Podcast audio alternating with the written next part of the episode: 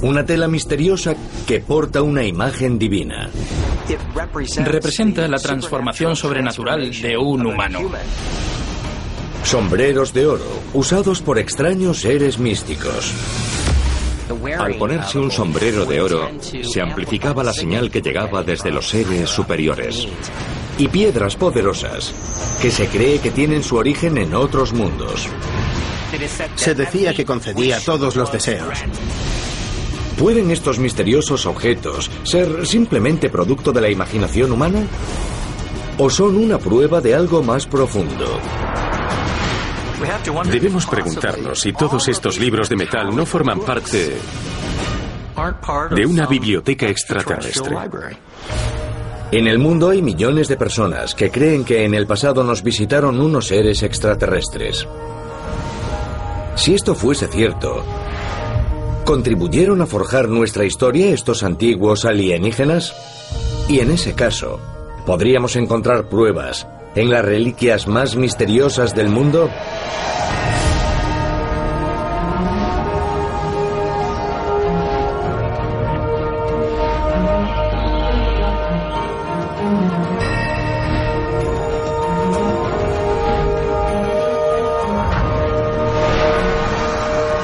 Extraterrestres antiguos. Reliquias misteriosas.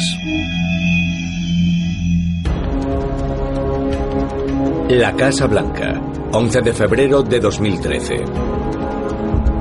El presidente Barack Obama impone la medalla del honor al sargento Clinton Romesha por sus actos heroicos durante la mortífera batalla de Camp Desh, en Afganistán.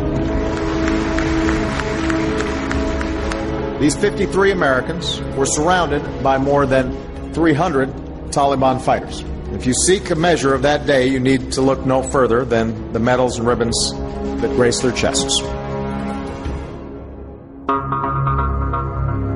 La tradición de honrar la valentía de los soldados decorando su pecho con medallas se remonta al menos al siglo II a.C., cuando los militares romanos utilizaban discos de metal esculpidos para reconocer el heroísmo en acto de servicio. ¿Pero por qué? ¿Qué propiedades tienen los metales para convertirse en objetos de adorno y conmemoración? La tradición de adornarse con metal se remonta a miles de años. En la Biblia hay relatos de cómo los sacerdotes tenían que ponerse ciertos metales para poder acceder al Santa Santorum y entrar en contacto con la divinidad.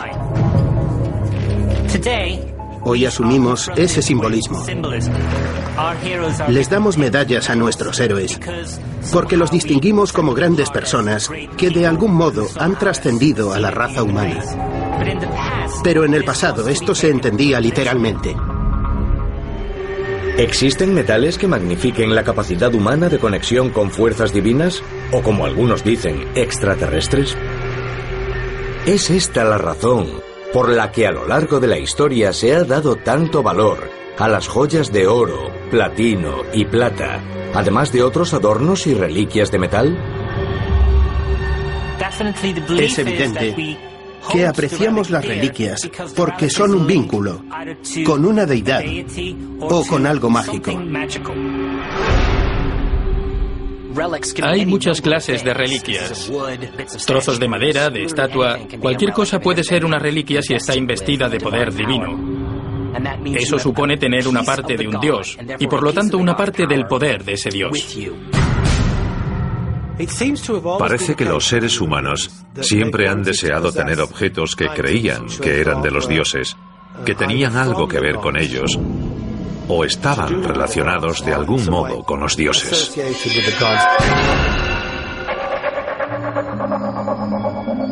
Berlín, Alemania, 1996.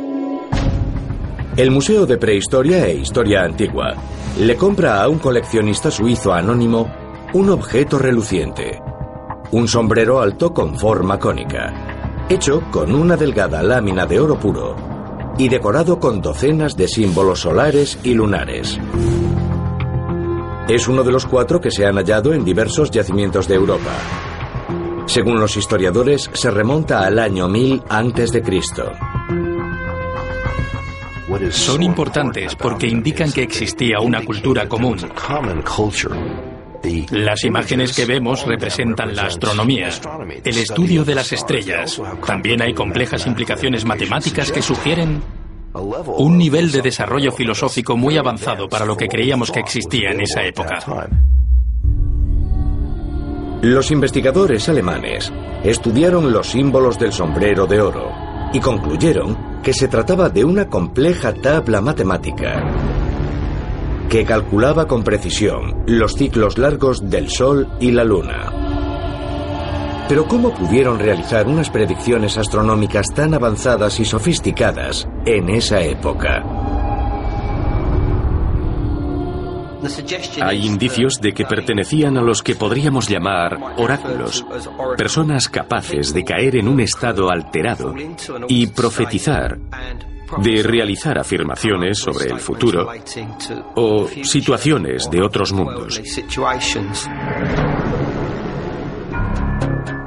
Aunque la corriente dominante dice que estos misteriosos sombreros se los ponían reyes o sacerdotes durante las ceremonias religiosas, los defensores de la teoría del antiguo astronauta tienen otra hipótesis más impactante.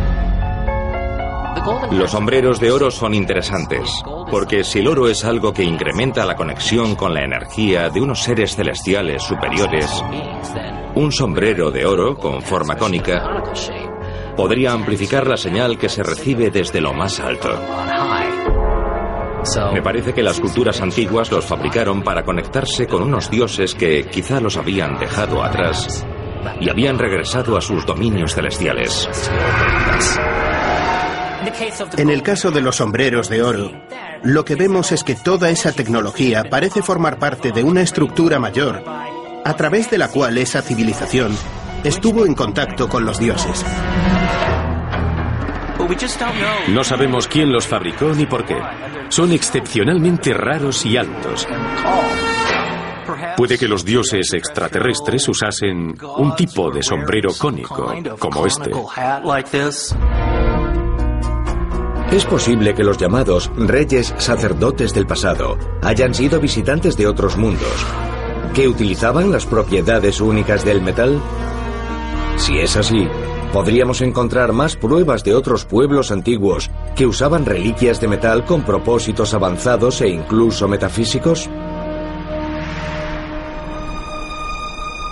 Kirbet Qumram, Israel, 1952. Los arqueólogos descubren en una cueva de las montañas del desierto un misterioso manuscrito de 2000 años de antigüedad, escrito sobre una lámina de cobre. Esta famosa reliquia, conocida como el rollo de cobre, se halló en el mismo lugar que las antiguas escrituras religiosas conocidas como los manuscritos del Mar Muerto. Todos los manuscritos del Mar Muerto están escritos en pieles o papiros. El rollo de cobre es el único que es de metal. No debemos olvidar que el cobre era valioso, y para grabar a martillazos un manuscrito entero se necesita mucho tiempo y mucha técnica, así que tiene que ser muy importante. Los expertos que estudian la lengua del rollo de cobre coinciden en que es diferente a todo lo hallado en otros textos de la época. La escritura es un poco diferente. No está solo en hebreo, también hay arameo y letras griegas. Es bastante peculiar. Lo que tiene de fascinante el rollo de cobre es que menciona tesoros ocultos. El rollo de cobre enumera 64 lugares de Jerusalén y los alrededores en los que hay un tesoro enterrado. Puede que la clave esté en que en el lugar número 64 dice que existe otro rollo de cobre que ayudará a explicar lo demás. Como aún no se ha encontrado ningún tesoro, sospecho que podría haber otro código dentro de este mapa del tesoro. Un código dentro de un código. ¿Cuál es el origen del misterioso rollo de cobre? ¿Y qué propósito tiene? Son preguntas que desconciertan a la mayoría de expertos y arqueólogos desde hace más de medio siglo. Puede que al rollo de cobre le falte una pieza. Muchas veces, con los mapas del tesoro, necesitas una segunda pieza para completarlo. ¿Quién sabe si hay una pieza desaparecida?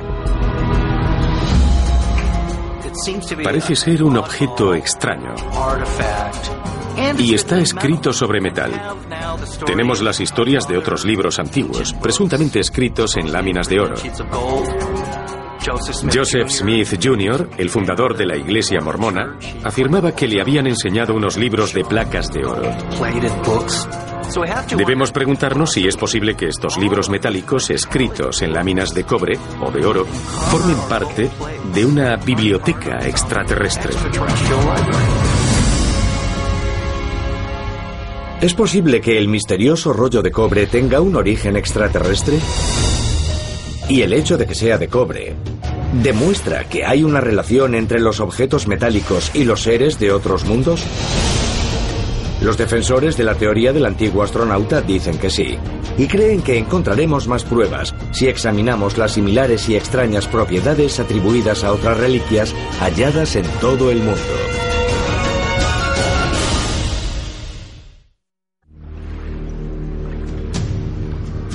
Costa búlgara del Mar Muerto, julio de 2010.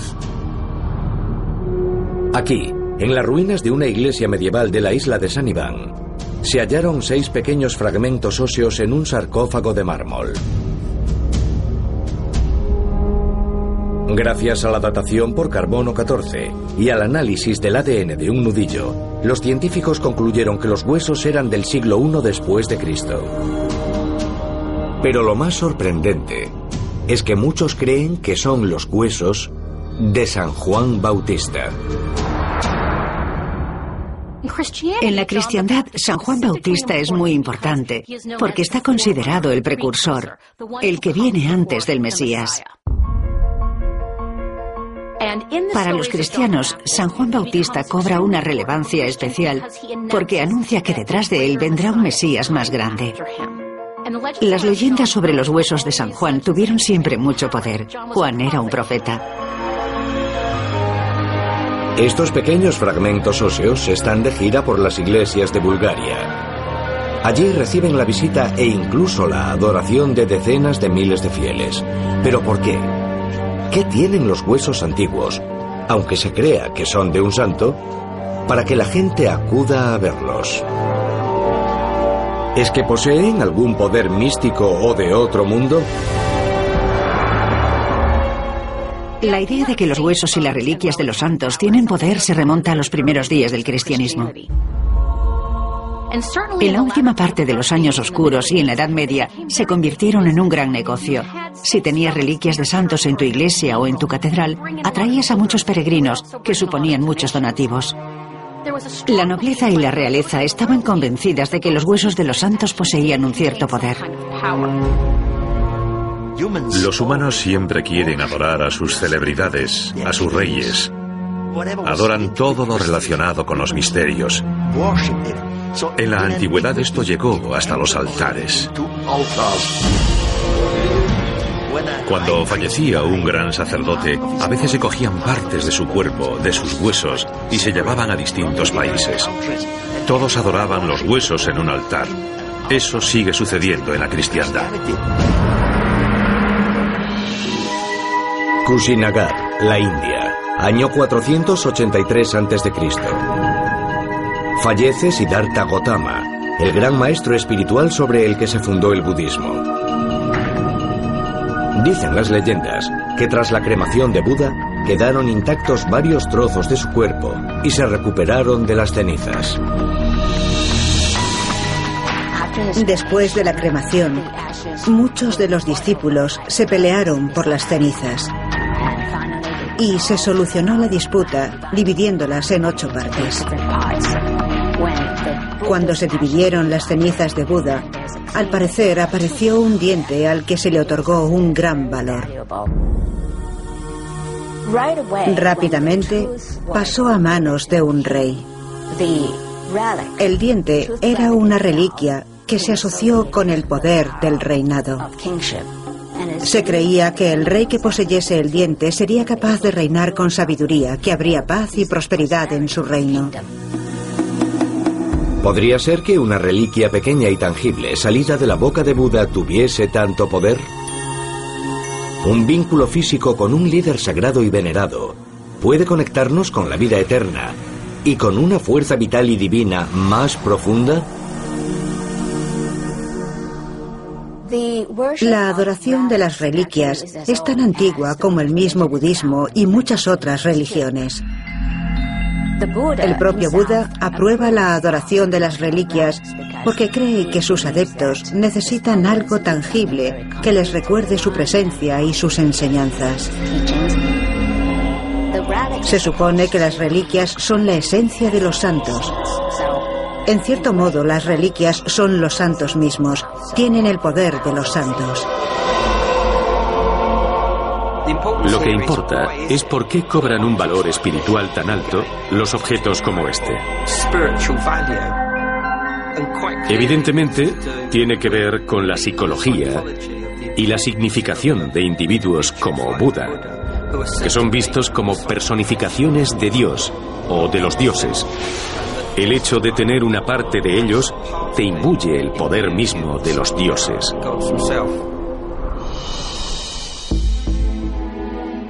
Hay que preguntarse por qué son tan importantes estas reliquias. Les conferimos poder a estos huesos y dientes. Pero desde un punto de vista científico, son un pedazo de ADN del mismo Buda. Creo que ellos sabían que en un futuro lejano regresarían los dioses, los extraterrestres. Es posible que alguno de estos dioses les hubiese dicho a sus allegados en el planeta Tierra, si encontramos tu cuerpo, si aún existen tus células, podremos reconstruirte. ¿Clonar santos muertos a partir del ADN de sus reliquias? ¿Puede esta estrafalaria idea ser una de las razones de por qué a lo largo de los siglos hemos valorado tanto los fragmentos óseos y otros restos humanos? Esta posibilidad, científicamente realizable, ¿podría estar relacionada con las antiguas ideas religiosas del Renacimiento y la resurrección? Quizás hallemos la respuesta en otra misteriosa reliquia que para algunos muestra la figura religiosa más importante de la historia.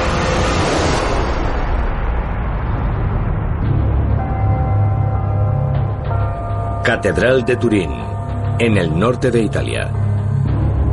Aquí se encuentra la reliquia sagrada conocida como el Sudario de Turín, una gran tela de lino que cuando se fotografía muestra la inquietante imagen de lo que parece ser un hombre crucificado.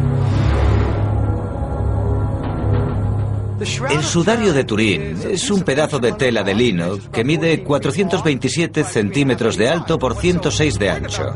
Lo importante de esta sábana es que se ve la débil impronta de un ser humano que parece haber sido crucificado y que coincide con las descripciones bíblicas de Jesucristo. Según muchos, esta sábana, esta reliquia, es el auténtico sudario de Jesucristo y muestra las heridas de la crucifixión. El sudario de Turín tiene una historia fascinante y la duda es si es auténtico. Los que están en contra dicen, no, es muy posible que sea falso. Un cuerpo no dejaría nunca esa imagen. Las sustancias químicas de un cuerpo embalsamado no podrían haber hecho eso. Pero los que dicen eso no pueden explicar cómo llegó allí esa imagen, que no está pintada. No parece que se aplicase ningún pigmento a la tela. El sudario lo han estudiado algunos de los principales científicos e investigadores del mundo. Y con todo nuestro conocimiento y material científico, seguimos sin saber cómo se produjo la imagen del sudario. Y esto es lo que continúa fascinándonos. A pesar de nuestras creencias, de que seamos cristianos y creamos que esta es la imagen de Cristo resucitado, o de que creamos que fue otro acontecimiento metafísico extraordinario el que lo provocó, nos fascina el hecho de que no seamos capaces de crear esta reliquia con ningún medio que se pueda identificar en el siglo XXI.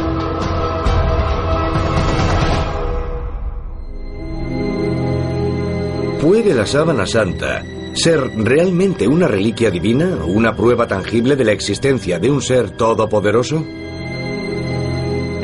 En 2011, unos científicos italianos demostraron que el sudario de Turín lo creó un flash de luz sobrenatural, una luz de otro mundo. En mi opinión, el sudario de Turín demuestra que Jesús se transformó en un ser de luz. Un ser de luz que se proyectó a sí mismo a través del sudario. ¿Pero contiene realmente el sudario la imagen de Jesús crucificado? ¿O puede ser algo más este objeto sagrado? ¿Podría ser la prueba de una tecnología extraterrestre extraordinariamente avanzada? Quizá encontremos la respuesta en otro artefacto antiguo todavía más desconcertante, que fue hallado en una región conocida como la Isla Esmeralda.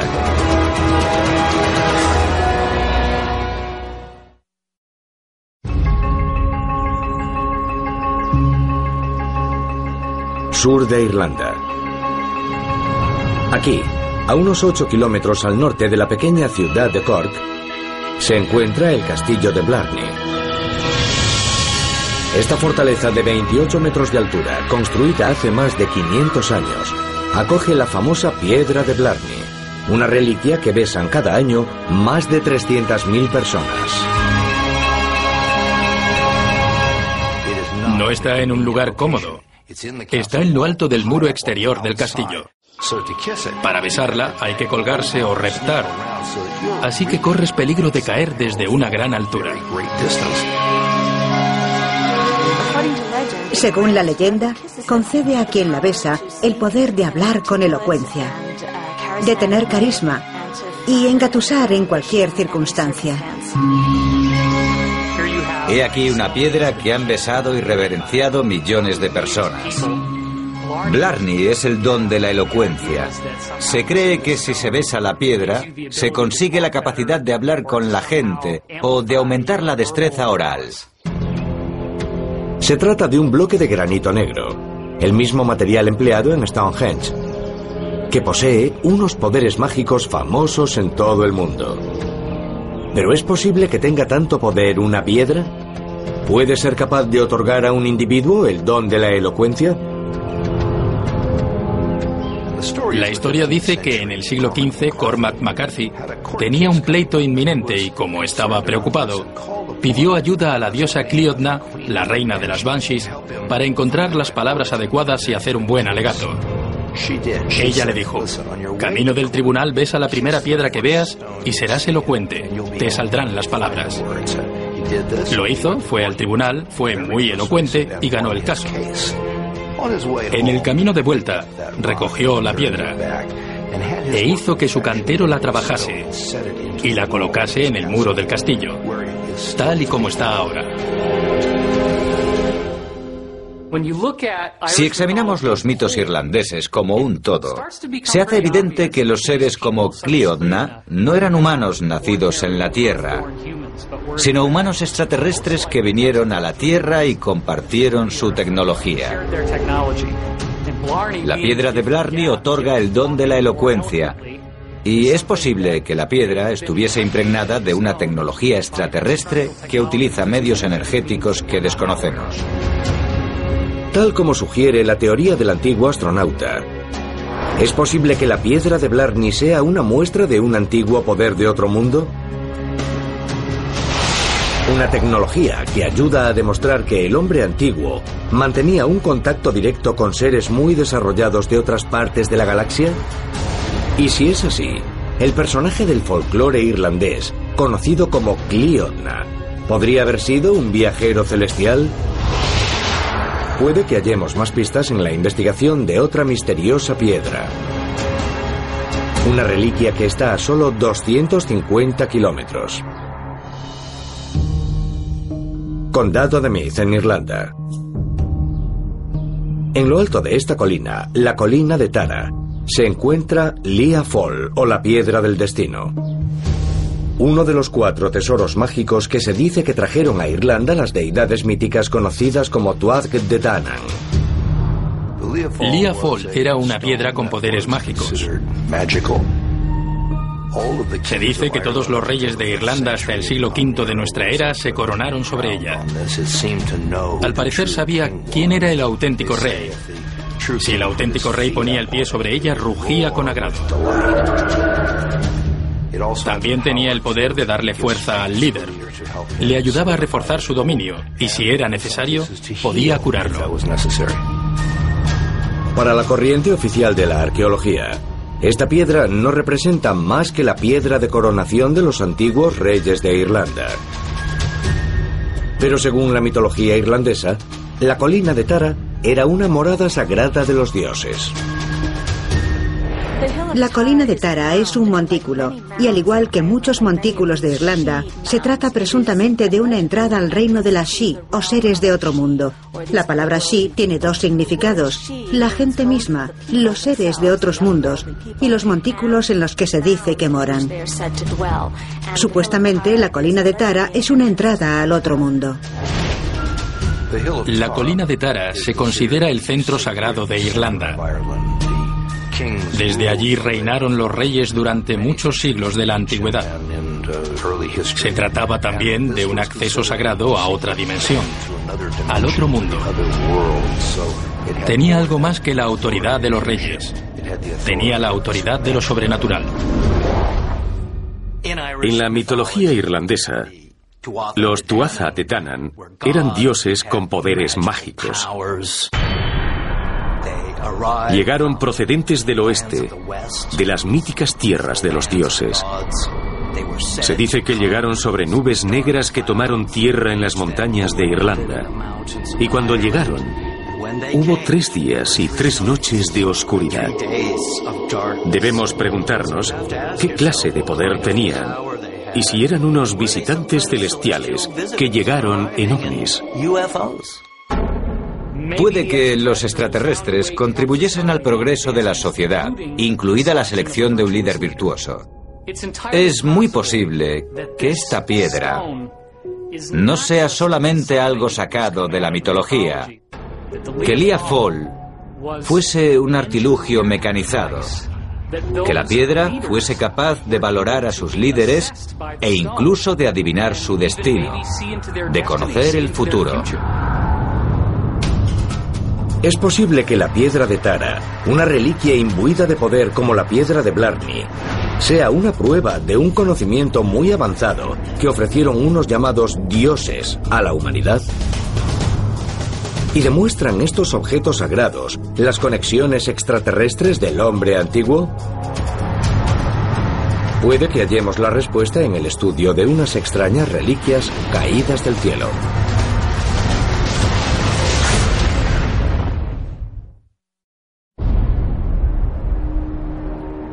Valle de los Reyes, Egipto, noviembre de 1922.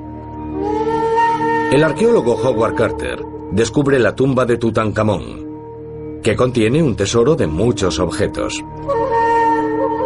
Entre ellos está el magnífico peto del rey, cuya pieza central es una joya amarilla, una joya que es producto del impacto de un meteorito. En la cultura egipcia había fascinación por el vidrio del desierto de Libia.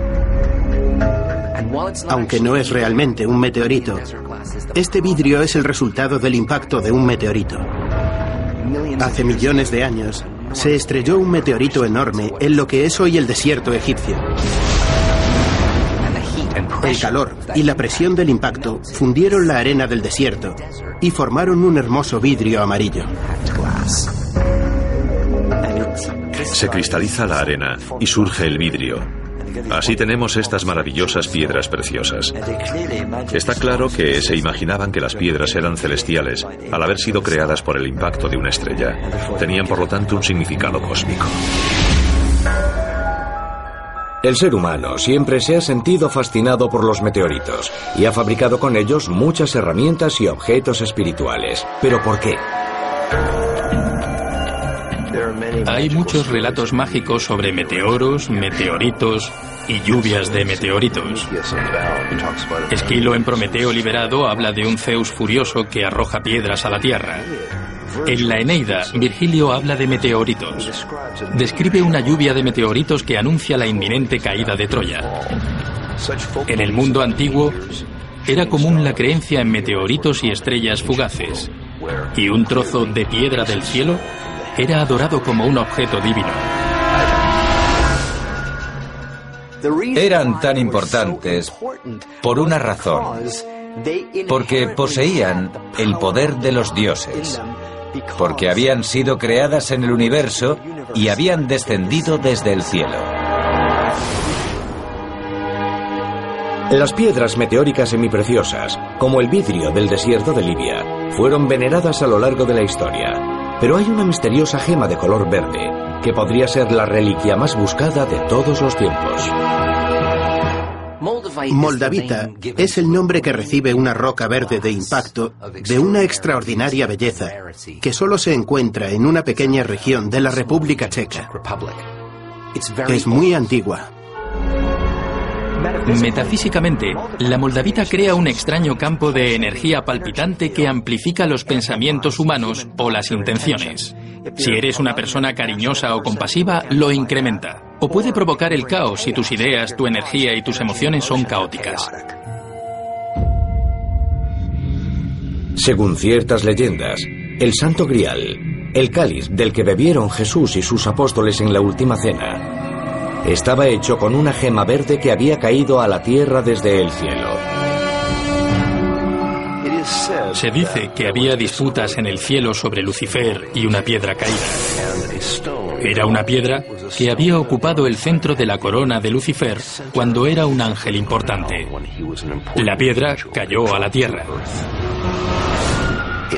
Era por lo tanto un pedazo de cielo en la tierra. Tenía un gran poder y era muy venerada. Con ella se hizo el Santo Grial, que no era de metal, sino de esmeralda, una piedra preciosa de origen celestial. Es posible que la gema verde que al parecer se cayó de la corona de Lucifer no fuese una esmeralda, sino moldavita. Puede que hallemos más pruebas en las leyendas de otra piedra sagrada que cayó del cielo y a 6.500 kilómetros de distancia.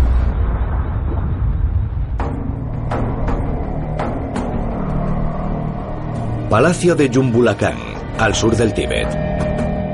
Las leyendas dicen que fue aquí donde La Totori Nyantsen, el vigésimo octavo rey, se hizo con una joya mágica llamada Sintamani. Se dice que es una de las cuatro reliquias sagradas que cayeron del cielo dentro de un cofre.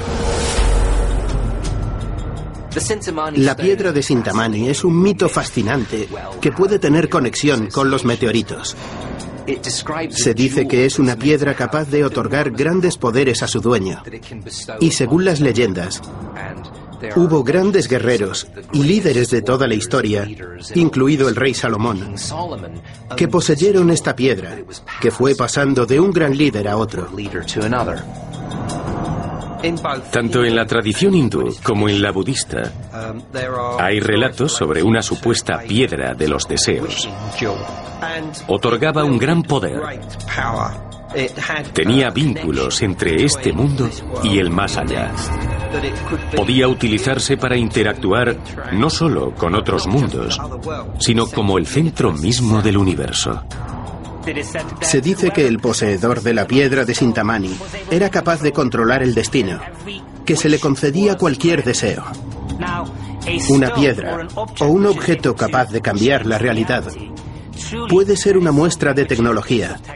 ¿Y cómo llegó a manos de nuestros antepasados? Es la gran pregunta que por suerte han contestado ellos mismos. Su respuesta es que llegó del cielo, que nos la dieron los dioses y que tuvo su papel en el intercambio entre nosotros y la divinidad. ¿Es posible que la leyenda de la piedra de Sintamani se base en hechos reales? Y en ese caso, esta piedra de otro mundo y varias misteriosas reliquias más nos ayudan a dibujar una conexión entre la humanidad y unas fuerzas extraterrestres? La teoría del antiguo astronauta dice que sí, y cree que la prueba definitiva se halla en uno de los objetos más sagrados del mundo,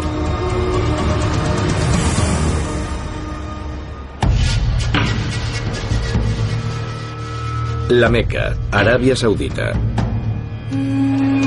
A 80 kilómetros del Mar Rojo, es la gran ciudad sagrada del Islam. Fue aquí, 2000 años antes de Cristo, donde los musulmanes creen que el profeta Abraham erigió la Kaaba, una estructura con forma cúbica que atrae cada año a millones de peregrinos. Pero ¿qué tiene esta construcción para ser tan sagrada? ¿Por qué hace cola tanta gente para tocarla? En el lado oriental de la Kaaba, en una esquina, hay una piedra de meteorito incrustada. Según las creencias musulmanas, esta piedra se envió desde el cielo para Adán y Eva y se utilizó en la construcción del primer templo. Esto es lo que hace de la Meca el gran lugar sagrado de los musulmanes. Mahoma expulsó a todos los demás dioses, deidades y estatuas, pero conservó el único objeto extraño que había, la piedra negra, el objeto extraterrestre que se sigue adorando hoy en la Meca.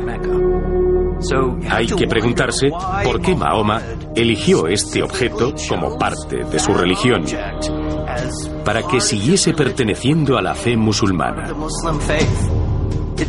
Tendría que ser el recuerdo de un suceso extraterrestre.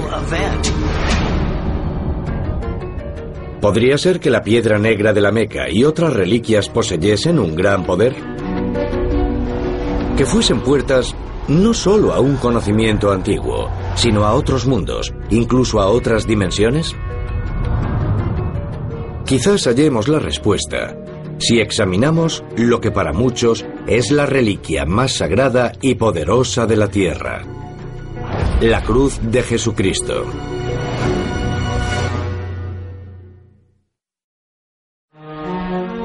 Jerusalén, la iglesia del Santo Sepulcro. Según algunos investigadores, fue en este lugar sagrado donde enterraron a Jesús crucificado y donde al cabo de tres días resucitó de entre los muertos. Y fue cerca de aquí, en el año 326 después de Cristo, donde una emperatriz romana descubrió los restos de una reliquia, la cruz de Jesús. La emperatriz Helena era la madre del emperador Constantino y se convirtió al cristianismo. Según la leyenda, viajó a Tierra Santa para fundar varias iglesias. Cuando estaba allí, se sintió atraída hacia el monte del Calvario, donde se dice que ejecutaron a Jesús. Se encontró con el templo pagano destrozado. Y en las ruinas del templo halló la Sagrada Cruz, la cruz en que crucificaron a Jesús. Encontró tres cruces. A Cristo lo crucificaron con dos ladrones, así que era lógico que hubiese tres cruces. Para probarlas, llamó a una mujer con una enfermedad terminal, al borde de la muerte, para que tocase las cruces. Tocó las dos primeras y no hubo ningún cambio en su estado, pero cuando tocó la tercera cruz, se curó milagrosamente. Y Elena declaró que esa era la cruz en la que había muerto Jesucristo. La Santa Cruz es sagrada para mucha, mucha gente. La gente colecciona o le gusta decir que tiene trozos de la cruz porque están más cerca de aquel al que aman, de su Señor, de su Salvador o como quieran llamarlo. Hay literalmente cientos de iglesias cristianas que afirman tener trozos de la Santa Cruz en que murió Jesucristo. Al igual que ocurre con muchas reliquias o fragmentos corporales de santos, se cree que la cruz en que mataron a Jesús tiene poderes milagrosos, el poder de la curación e incluso el de la salvación. Si tocas o posees una reliquia de la Santa Cruz, un pedazo de la cruz, se transfiere por contacto una parte del poder que tenía Cristo. Es fascinante pensar que hay reliquias como la Santa Cruz que pueden poseer una energía divina que cura a la gente y que llega a resucitarla. ¿Es posible que sean algún tipo de artilugio extraterrestre investido de un poder que no entendemos? Puede ser que unos fragmentos de la cruz de Jesús y otras piedras y reliquias antiguas hayan usado una extraña energía extraterrestre. ¿Pueden ser ciertas las leyendas sobre unos misteriosos poderes curativos? Es muy humano querer poseer un trozo de tela, una piedra, un cabello, un objeto que signifique algo para la gente, un objeto que podría ayudarles en sus vidas. ¿Estas reliquias podrían ayudarnos a invocar un poder de otro mundo? Debemos ser receptivos, estar abiertos a esa posibilidad, igual que lo estaban nuestros antepasados. Las reliquias fueron muy importantes para diferentes culturas antiguas, igual que aún hoy lo son para las religiones. Y es así porque se creía que eran puntos de acceso a ámbitos de otro mundo, donde moraban los dioses, los espíritus, los inmortales.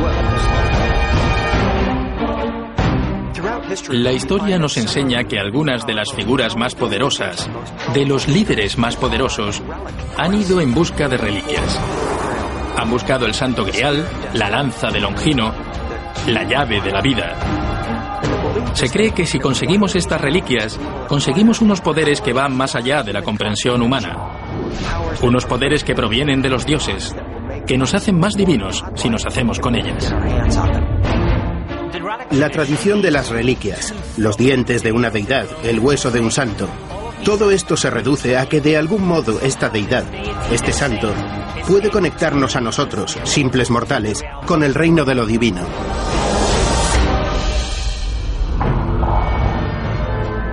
Huesos sagrados, sombreros de oro y fragmentos de objetos sagrados con supuestos poderes curativos. Es posible que estas antiguas y misteriosas reliquias nos ayuden a demostrar que los extraterrestres no solo visitaron la Tierra en el pasado, sino que siguen conectados con nosotros a través del tiempo y del espacio.